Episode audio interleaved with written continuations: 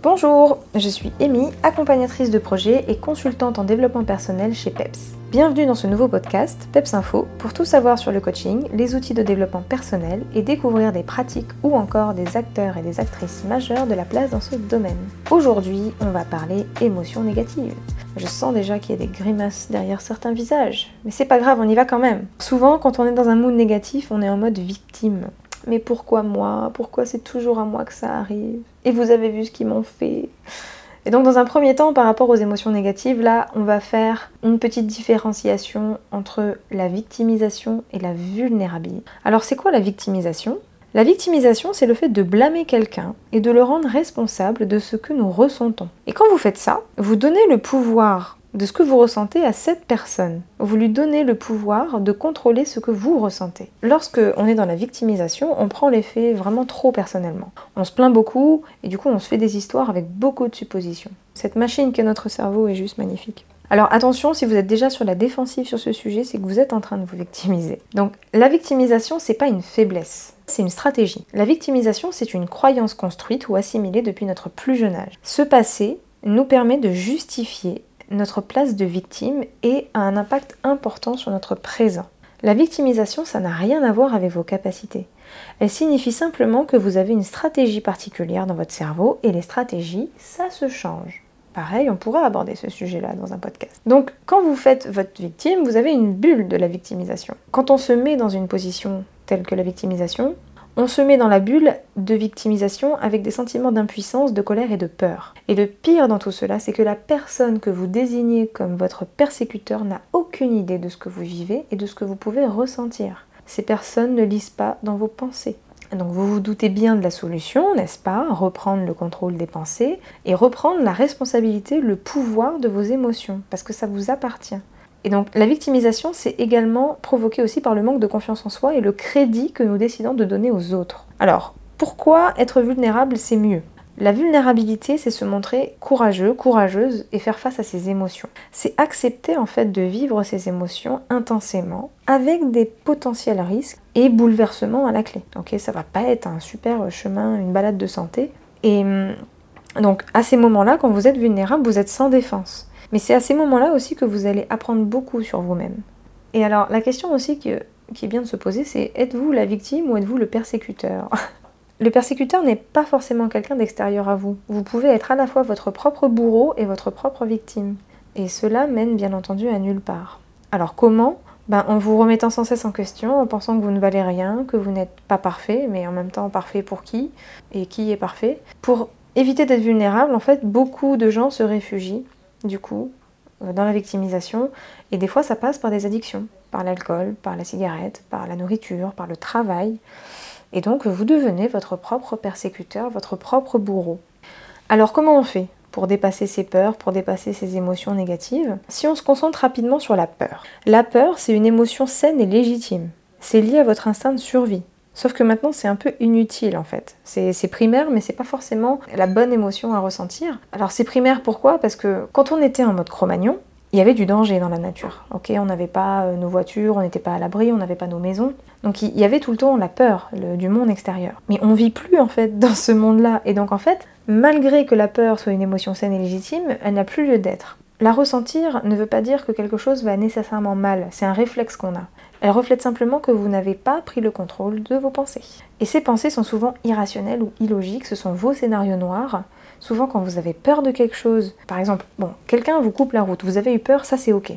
Par contre, vous êtes en train de vous faire des films, vous avez des pensées négatives et vous avez peur, bon ça c'est un peu inutile. Vous êtes en train de dépenser de l'énergie pour rien. Donc la peur, en fait, ce sont vos projections. Les raisons de vos peurs quotidiennes, elles ne sont pas liées à votre instinct de survie, elles sont liées à vos propres créations, à vos propres projections, de ce que vous allez ressentir une fois que vous serez passé à l'action ou que quelque chose se sera passé. Donc en fait, vous êtes en train de créer vos propres peurs et vos propres émotions négatives par vos pensées. Et donc, accepter vos émotions, c'est un premier pas qui vous aidera à aller plus loin. Décider de passer à l'action, tout en prenant conscience de votre peur et de tout ce qui va avec, c'est l'une des meilleures choses que vous pouvez faire pour grandir et pour vous épanouir, car vous allez vous prouver que vos peurs et que donc vos pensées sont infondées. Et bien heureusement, cette compétence peut se développer avec tout le panel de praticiens que je vous ai déjà présenté lors du premier PEPS Info. Alors après, la peur et les émotions négatives, c'est pas une raison valable pour ne rien faire et pour ne pas passer à l'action. Juste autorisez-vous à ressentir ces émotions négatives. Parce que les gens ont souvent tendance à craindre de ressentir des émotions négatives, alors qu'en fait c'est une simple réaction physique, c'est pas très confortable. Mais faites laisser et autorisez-vous à les ressentir physiquement et vous verrez qu'il n'y a pas franchement de quoi s'inquiéter. Il faut surtout prendre conscience que tout ce que vous désirez se situe de l'autre côté de vos peurs. Une fois que vous vous êtes autorisé à ressentir toutes ces émotions, vous pouvez euh, passer à l'action. Et vous vous rendez compte que tout ce que vous souhaitez, que vous désirez se trouve de l'autre côté de ces émotions et que finalement ça valait le coup de sauter le pas. Et bien sûr, il y a ce fameux aussi autosabotage dont on a déjà parlé. L'autosabotage, ça existe. Et pour ne pas ressentir de peur et d'émotions négatives, on émet des doutes et donc on reste un peu, euh, voilà, euh, on, se dit la stratégie c'est ok, je bouge pas une oreille et tout va aller bien, ou alors je fais la politique de l'autruche. Euh, et en résumé, on se trouve des excuses pour ne pas ressentir d'émotions négatives. Alors apprenez à ressentir les émotions, à les prendre dans vos bras. Plus vous le ferez, plus vous passerez à l'action et vous serez sans limite. Parce que faut savoir que vous n'êtes pas tout seul, tout le monde ressent des émotions négatives mais chacun a le pouvoir de décider de la manière d'agir face à elle. Alors qu'est-ce qu'on peut faire? Alors l'important déjà, c'est de ressentir ces émotions. Il n'y a pas d'ombre sans lumière. On ne peut pas être heureux, on ne peut pas être en joie, H24, 7 jours sur 7. Et une fois qu'on a compris cela, on ne culpabilise plus de ressentir d'émotions négatives. C'est ok de les ressentir, car ces émotions font partie de votre expérience. Et s'il n'y avait pas ces émotions, vous ne pourriez pas dire que vous ressentez de la joie, par exemple. Et donc pour atteindre un but qui nous mettra en joie, on fait face à nos émotions négatives, la peur, la doute, etc. Petit aparté, on a un lien entre les émotions négatives et les addictions. Vous connaissez sûrement cette phrase, manger ses émotions. C'est souvent ce que nous faisons quand nous évitons de ressentir des émotions négatives. On grignote, et bon, bah, je vous laisse deviner la suite. Hein. Des fois, vous êtes stressé, puis vous comprenez pas, le paquet de Tim Tam est déjà parti. Donc, c'est une manière que nous, humains, on a trouvé hein, pour remplacer le ressenti de l'émotion négative. Euh, pour d'autres, ça sera l'alcool, la cigarette, euh, le sport intensif, les jeux. Voilà, donc c'est normal, c'est ok, mais voilà, il faut juste en prendre conscience que quand vous vous jetez comme ça sur quelque chose à corps perdu, bon bah c'est qu'à l'intérieur, il y a quelque chose, là, votre corps, il est en train de vous parler, de vous dire attention, il y a une émotion là, c'est pour ça que tu fais ça. Donc pour régler vos mots MAUX, soyez à l'écoute, acceptez et ressentez vos émotions. Par rapport à ça, il y a une différence entre ressentir une émotion et y réagir. Résister à une émotion négative, c'est opter pour des comportements négatifs. On va crier, on va râler, on va se victimiser. Ressentir une émotion négative, c'est se donner le temps de permettre à l'émotion de se manifester, de la laisser exister telle qu'elle est. Et l'énergie est très différente ici. Tout ce qui se passe à l'intérieur, euh, voilà, c'est utile de le nommer, de décrire ce qu'elle nous fait ressentir dans le corps. Et vous pouvez même écrire sur votre émotion. Voilà, c'est un acte de courage en fait. C'est vulnérable, mais c'est courageux. Tiens, aujourd'hui, je ressens de la peur. C'est comment la peur? Ah ben là, le ventre, il est hyper tendu. Et pour moi, la peur, la couleur, c'est vert, mais vert euh, bizarre. Donc voilà, faites ce genre d'exercice. C'est l'exercice que vous pouvez faire également avec vos enfants pour leur apprendre à identifier leurs émotions. Alors si maintenant on fait un focus sur l'anxiété, qu'est-ce que l'anxiété? C'est un sentiment normal. Ça peut ressembler un peu à l'inquiétude, la peur, le doute ou encore la nervosité, mais l'anxiété c'est ce qui nous a permis d'évoluer en tant qu'être humain afin de prévenir toute situation à risque. Mais comme je vous disais tout à l'heure, on ne vit plus au Moyen Âge, entouré de dangers permanents. Donc voilà, vous pouvez tranquillement adapter votre anxiété. C'est un sentiment inoffensif, c'est une réaction. Et votre résistance à ce sentiment, c'est ça qui causera des problèmes. Donc vous pouvez choisir euh, voilà, des stratégies, mais il faut choisir la bonne. Parce que vous avez du coup résisté et se battre contre l'anxiété.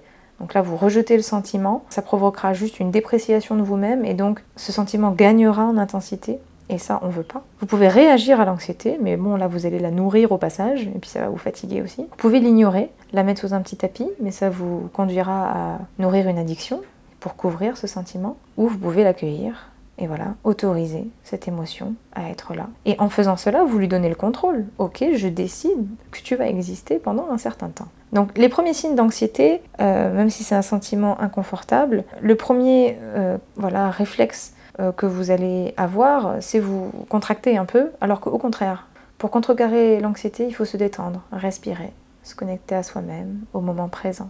Donc rappelez-vous, hein, c'est vous, vos pensées qui créent vos émotions. Donc reprenez le contrôle. Et n'hésitez pas à partager ce podcast-là pour informer d'autres personnes sur l'anxiété, pour aider d'autres personnes sur toutes ces émotions négatives. Voilà pour ce PEPS Info, j'espère que vous avez appris des choses. Si c'est le cas, partagez-le autour de vous et si vous souhaitez que j'aborde des sujets spécifiques dans ce podcast, mettez-le en commentaire. Et je vous dis à bientôt sur WhatsApp.